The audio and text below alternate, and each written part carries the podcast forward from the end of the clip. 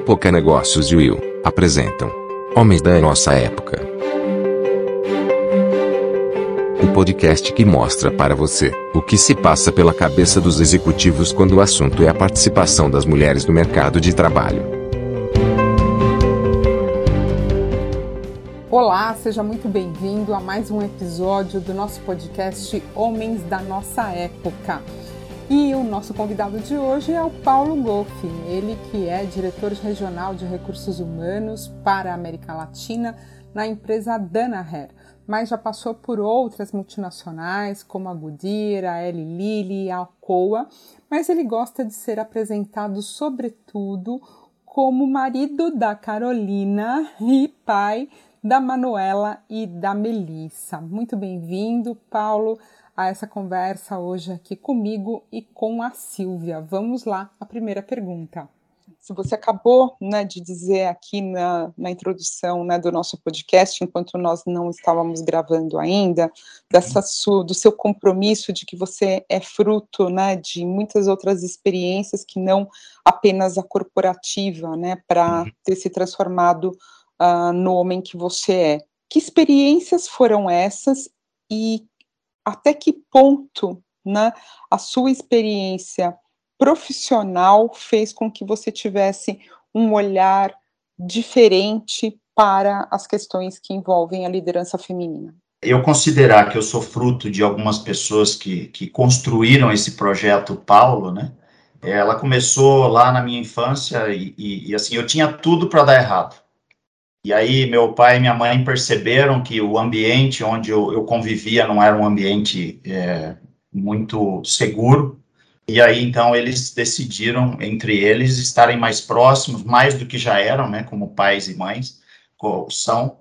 É, e então eles decidiram, olha, é, não é um lugar bacana para você ficar. Eu gostaria que você ficasse mais próximo de nós. E aí eu tive a minha primeira experiência profissional com nove anos trabalhando com eles com meu pai e com a minha mãe. No quê? É, eles, eles tinham uma, uma pequena tecelagem na cidade de Americana, né? Americana era, na época, conhecida como a Princesa Tecelã, né? E ali foi a minha primeira experiência, já fazendo a ponte, né, da, da pergunta com relação ao contato profissional a respeito disso, foi ali que eu comecei a admirar, primeiro, a família, né, o cuidado de, de me tirar talvez de um ambiente que pudesse me levar para um caminho ruim. Então, lá foi o primeiro contato que eu tive sobre o trabalho, por exemplo, da minha mãe, né, de, de uma mulher como profissional, porque nós éramos uma, uma família que trabalhávamos para o próprio sustento, como muitas outras no nosso país. Paulo, eu só gostaria que você deixasse um pouco mais claro, né? Porque é uma frase bastante forte, né? Eu tinha tudo para dar errado, né? Ah. Assim, contextualiza um pouco para a gente, assim, o que significava na época é, é, ter esse potencial de dar errado e aí, né? Você começando a trabalhar aos nove aninhos, o que, que, que contexto é, era esse? É assim, é, eu venho de uma origem bastante humilde, né? Nós vivíamos como se fosse hoje numa periferia né? E, e, no meu tempo livre eu gostava, eu não, eu, eu, eu, sempre fui uma pessoa muito ativa, né? Então eu não gostava da ociosidade, eu não era um menino, um moleque de ficar no sofá, de ficar é, deixando o tempo passar. Então eu acabava saindo para a rua. E na época isso era comum. Agora isso não é quase que impossível, né? É, não, não tinha a minha vida nesse, nesse momento não existia shopping para mim. Era um mundo muito distante. É, não existia um pai e uma mãe que pudessem pro, prover alguma coisa relacionada a um, a um local bacana e etc. E nesses lugares, normalmente, a gente encontrava pessoas que usavam drogas, que de certa forma não eram bons, eu vou dizer bons elementos, né? É, e, e, foi essa percepção que eles tiveram. Foi o que, que o Paulo sai tanto e, e, onde que ele fica e começaram a dar um a, e, e, criar uma rede de proteção de uma forma muito informal. E aí os amigos diziam ó oh, eu vi o Paulinho com determinada pessoa que não é legal. Ó oh, precisa tomar cuidado porque naquela praça existe lá um pontinho de droga. E aí meus pais imediatamente quando perceberam falou opa aqui não vai ser o lugar dele então. E aí eles me perguntaram Paulo E ele falou: O que, que você procura? Eu falei, pai, primeiro, o, o, o desfrute de eu poder fazer algo que não dependa de, de vocês ou que eu tenha que interferir na programação de vocês. Por exemplo, comprar uma bala. Ser autônomo para comprar uma bala, né? E não precisar ficar pedindo. E segundo, é aproveitar meu tempo. Ele falou, então, o dinheiro você, nós vamos resolver e você passa a me ajudar e eu também é, compro a sua bala. E, e, o ambiente, eu acredito que mais próximo de nós você vai estar mais protegido. E pronto. Né? Então, assim, na falta até de formação cultural, ele, ele recompunha isso com a formação de vida que ele tinha. Paulo, e você mencionou é, que sua mãe trabalhava na empresa familiar, você uhum. tinha essa visão né, do feminino e dessa mulher que trabalhava né, desde uhum. cedo. Então, de que maneira você acredita que isso te influencia hoje, olhando para trás, olhando para o seu passado de criança, vendo sua mãe trabalhar, de que maneira isso te inspira e te guia no, ah. no mercado de trabalho hoje? Eu vou resumir a resposta em, em, algumas frases que eu ouvia sobre ela e que me marcaram e que hoje eu ouço sobre mim. Falavam assim: a sua mãe é uma pessoa de muita energia, a sua mãe nunca para, a sua mãe sempre está disponível, né? A sua mãe, é, o trabalho que ela faz está sempre muito bem feito. Era isso que eu ouvia lá nessa pequena empresa, né? De pessoas que estavam ali próximas ou que conhecia e que às vezes batiam papo comigo ali, né? E, e, e até depois, fazendo uma ponte, quando eu conheci a minha esposa, ela conheceu minha família, ela falou, nossa, Paulo, eu não vejo sua mãe descansando. Eu falei, é porque a minha mãe tem alegria de viver, né? E isso, é, basicamente, hoje as minhas filhas falam o mesmo de mim. Ela, papai, você acorda 5 da manhã, faz exercício, trabalha, quando eu chego tem jantar, quando a gente decide fazer alguma coisa, você faz. E, tipo, que hora que você descansa? Eu falei, a hora que vocês estão dormindo, né? Porque é a hora que elas não me veem, e aí eu também estou dormindo. Então, Qual é o nome delas, assim, e que eu, idade eu que tenho, elas têm? É, eu tenho duas filhas, eu tenho a Manuela, que é de nove anos, ela tem nove anos, e a Melissa, que tem sete anos. O ponto ah. inicial foi minha mãe, né, aquela pessoa batalhadora, guerreira, cheia de energia, não tinha tempo ruim para ela. E pulando agora para as minhas filhas, como elas transformaram a minha vida, desde menino também, lá para meus 14 anos, eu ficava lá pensando, né, ah, eu vou casar, eu vou casar com 23, e aí eu devo ter uns quatro filhos, né, e aí eu vou jogar bola com eles e tal, sempre no pensamento de que seriam homens e que nós faríamos coisas que eu gostava de fazer. O que, que aconteceu? Eu casei, nós tivemos a primeira filha, veio a Manuela, né? E aí até a médica perguntou, Paulo, você está preparado, né? Eu falei, é menina, né? Eu falei, é menina, né? Pela pergunta que você fez, é menina. Ela falou, é menina, parabéns, tal. Eu falei, eu vou aprender a ser pai de menino. Eu tinha essa cabeça de ser homem pensando em, em que seria um parceiro eu, como eu disse, começou lá com 14 anos, uma ideia, né, aquelas reflexões que a gente faz na adolescência, mas ela persistiu por um bom tempo. Falei, bom, legal, quando casar, acho que seria bom ter uns dois homens, né, para dar uma equilibrada, pelo menos. Aí foi mudando, Paulo, e você assim a observar, né, as suas filhas crescendo, né? Você falou em dar apoio para as mulheres, em é, fazer com que elas cresçam num, nesse ambiente novo que que dá, né, um ambiente atual que dá mais oportunidades para a mulher e a transformação de ter em você, no Paulo, de ter essas filhas mulheres, de vê-las crescendo, é, como isso tem impactado em você? Você se vê aprendendo com, com as atitudes delas, com as, as respostas delas a alguns comentários que você faz, por exemplo? Uhum. Totalmente, totalmente, Silvia. É, isso até, vou pegar um exemplo bem recente. É, eu, eu venho de uma família descendente de italiano, né? E, e, até a minha esposa, quando conheceu a minha família num domingo, um almoço de domingo, ela se assustou. Ela, ela confessou depois para mim que ela ligou para a mãe dela e falou: Mãe, eu acho que não vai dar certo. Porque, meu, eles falam todos ao mesmo tempo e gritam e parece que estão brigando, e, e, não é.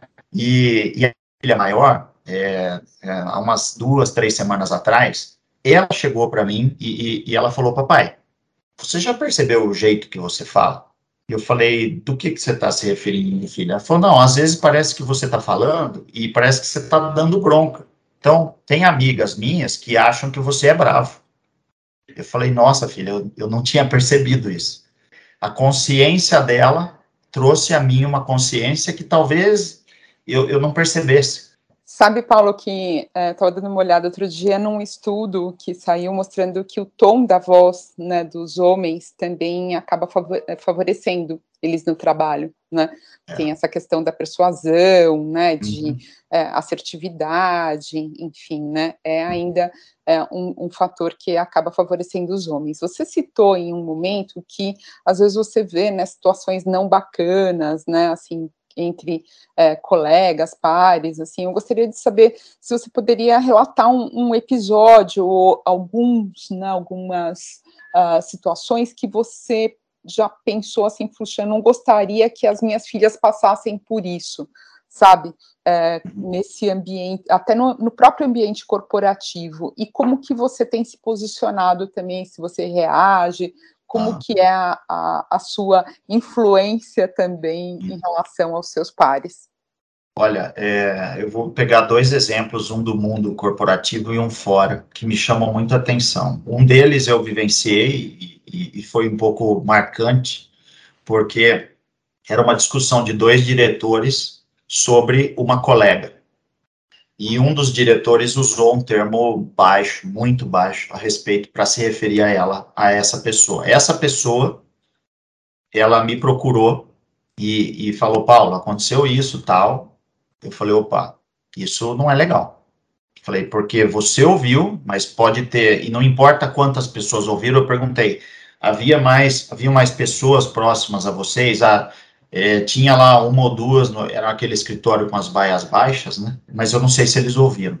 Eu falei, por que, que eu estou te perguntando isso? Não é porque eu preciso ter um monte de gente, é porque isso vai virar fruto de uma investigação e nós vamos ter palavra contra, pra, contra pra, palavra.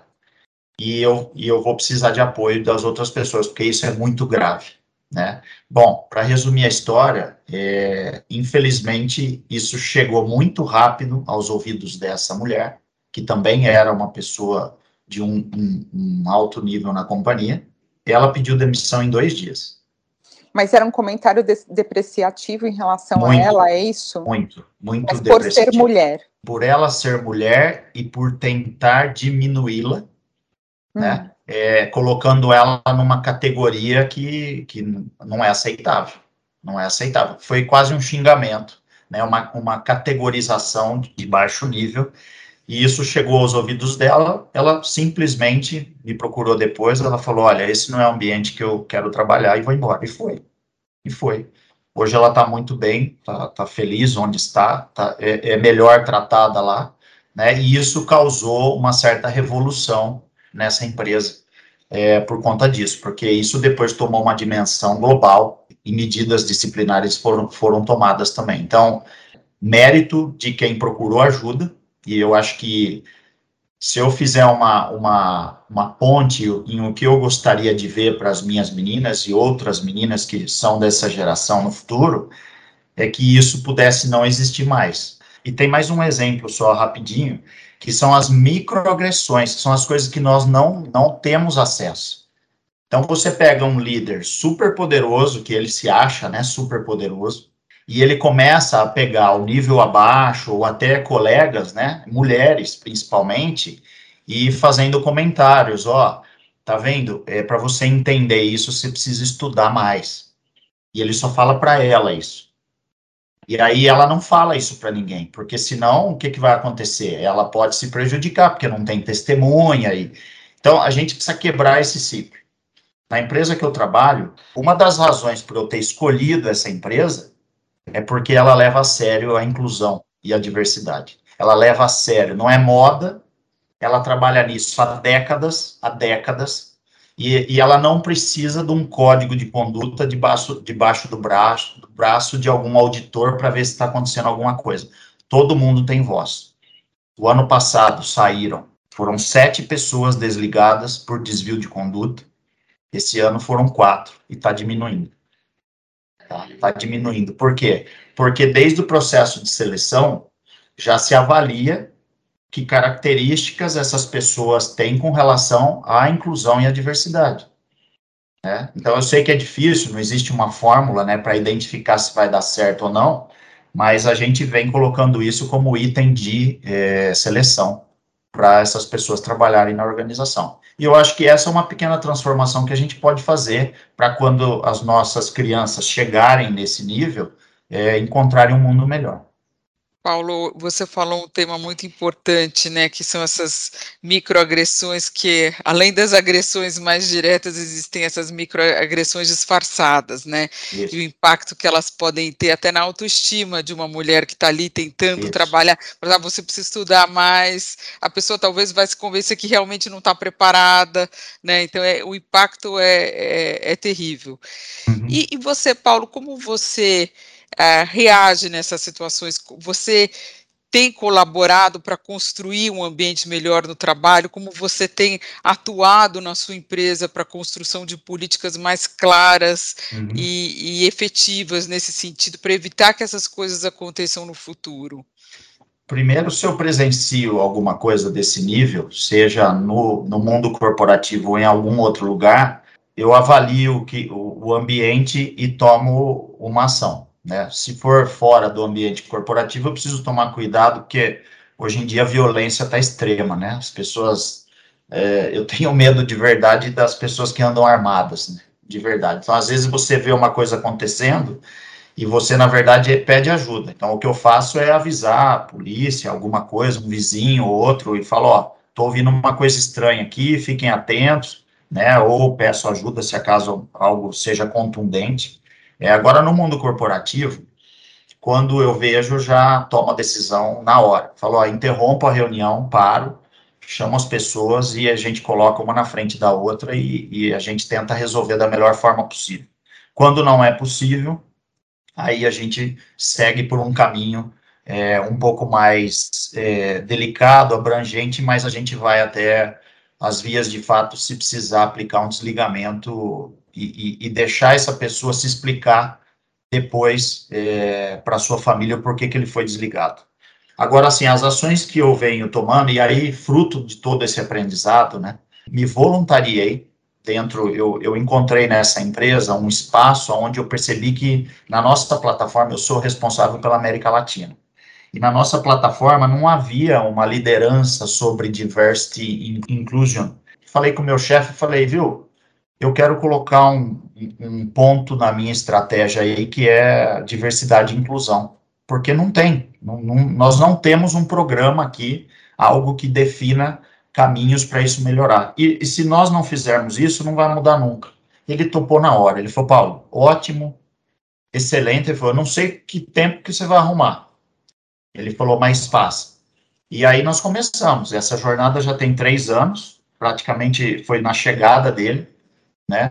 É, hoje eu sou líder do projeto de diversidade e inclusão da América Latina, e as ações que nós temos tomadas, eu vou dizer uma que eu tenho bastante orgulho de estar sendo formada, é uma de entrar em contatos com organizações de minorias, para que essas minorias tenham, sejam empoderadas de participar dos processos de seleção que a gente tem. Quando a gente conversou com uma ONG ela falou, Paulo, o caminho é mais longo do que você imagina.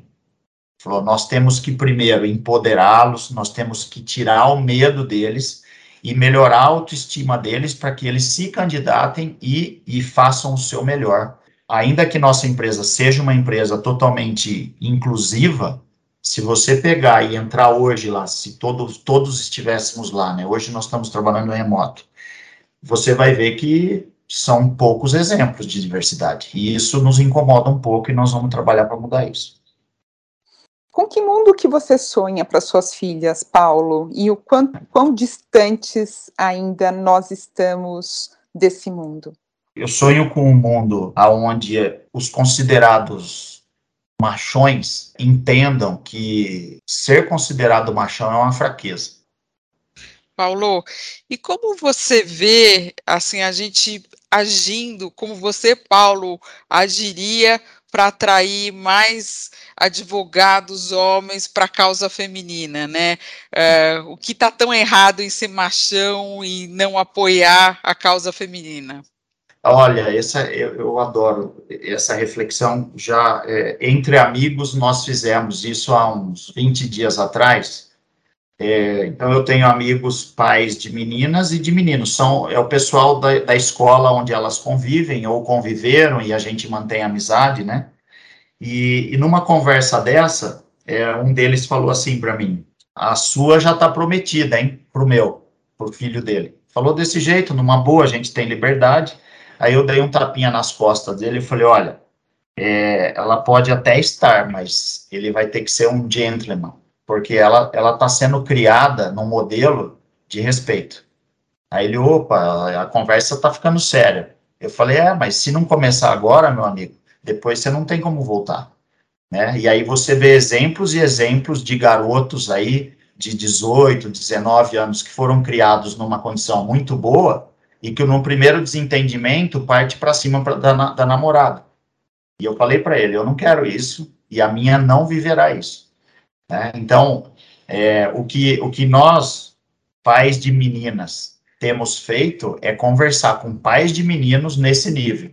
E aí, eles até estranham, ele fala, pô, Paulo, você tá nervoso, né? Toma uma cerveja aqui. Não, gente, eu tô só dizendo uma coisa que eu já tô projetando, que se vocês não observarem, o filho de vocês será um desses que não saberá reagir a um término de namoro. E, e, e, o namoro só vai durar com essa geração de meninas que estão sendo bem educadas se o homem ou qualquer outra pessoa, pode ser até uma outra mulher, tiver respeito. E Não... como que eles reagem, Paulo? Assim, isso ah, é, é, realmente um inédito, assim, parabéns, que bacana, assim, um, um, fica aqui como ideia para os nossos ouvintes em outras escolas, em outras instituições, né? Os pais de meninas conversarem com os pais de meninos é. para que exista essa ponte de, de diálogo e para desconstruir aí comportamentos, mentalidades, né, antigas e, e arraigadas né, no comportamento das pessoas, para um novo tempo, para uma nova época. É sensacional, Paulo. Real, realmente acho que né, eu estou vendo aqui até pela carinha da Silvia, assim, ficamos, que ela está tão comovida quanto eu em escutar uhum. né, é, essa sua experiência. Mas, enfim, né, é, como fazer isso também sem violência, né, e sem aí a pessoa já interpreta nele do outro lado, né? Como você está uhum. dizendo, né? Como, é. né? Opa, peraí, né? Assim é. tá ficando sério, é. né? É, como, qual que é a sua estratégia aí para essa conciliação? Eu acho que primeiro é assim, é, eu, eu, eu tenho essa conversa com pessoas que eu conheço, né? Então, é, e quando vem um assunto, não é uma coisa que eu chego, é o primeiro assunto e não. Quando eu percebo que o assunto segue por um caminho do pai de menino, ficar valorizando essa questão de, ah, esse é dos meus, e, esse vai ter futuro, e, e, isso conectado com aquela visão de, de machismo, aí eu entro. Aí eu, eu não peço licença, não. Aí eu falo, viu, vamos lá, vamos seguir a conversa aqui. Eu sou pai de menina, né? E, e aonde que você acha que você vai chegar com isso? É, e aí a gente desenrola toda essa conversa com pessoas que eu conheço.